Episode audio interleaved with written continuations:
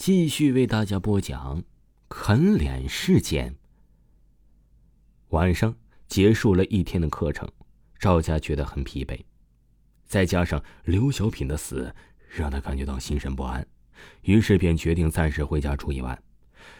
这赵家刚一到家门口，就看到自家大门外旁边的围墙下有一个小女孩蹲坐在那里。她穿着绿色的洋装连衣裙赤着脚蹲在了地上，低着头，把脸埋在了双臂之间，看样子大概在七八岁左右。赵家一看非常不悦，便凑近问道：“你是谁呀？干嘛在我家门口？”这时，那名小女孩缓缓的抬起头，只见她的整张脸呈现了血肉的模糊状，眼睛是两个黑黑的大洞，乳白色的液体从里面流淌出来。赵家吓得尖叫起来，推开铁门往屋里狂奔。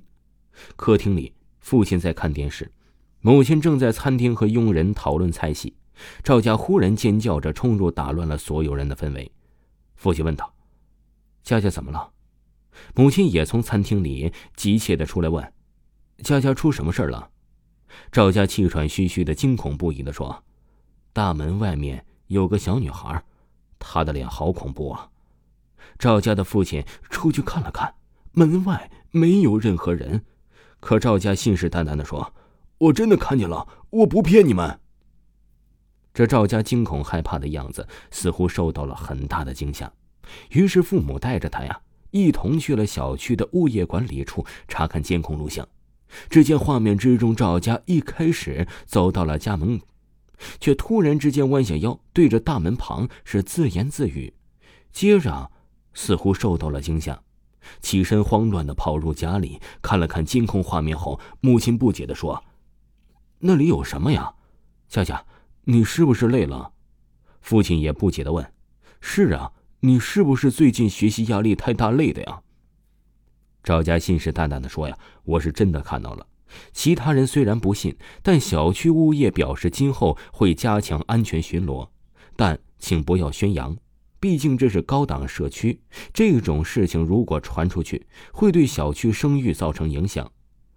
回到家后，在房间里，赵家。还在想着之前发生的事儿，那种感觉很真实。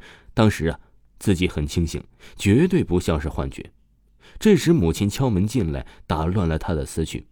看着坐在沙发上对着电视发呆的赵家，母亲关切的问：“佳佳，你怎么了？你还在想刚才的事吗？”赵家沉默不语。哎，别想太多了，你就是太累了。我听你说，你们学校昨天晚上死人了。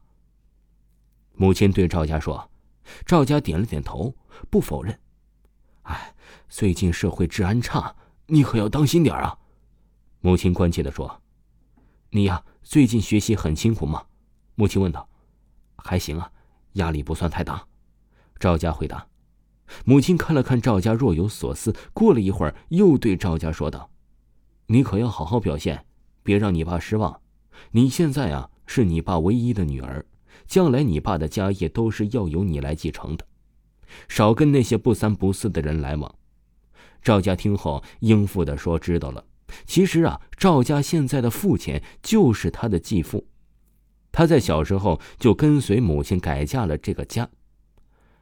你妹妹死了以后，你爸心脏一直就不太好，你可不能再让你爸失望了。你已经上了大学了。别像以前那样，老跟那些不三不四的人出去鬼混。这些话呀，母亲已经在我耳边唠叨过太多次了，赵家早就听腻了。第二天一早啊，李启明来到了教室里。这时教室里还只有几个人。李启明注意到前方的位置上坐着一个从未见过的女生，她有一头乌黑的长发，背影看起来就很美。李启明眼看着陈萌啊还没来，就自动上去搭讪：“你好，同学，我没看过你，你是哪个班的？”那女生转过头来，只见她的脸型是瓜子脸，鼻子高高的，眼皮是丹凤眼，皮肤很白。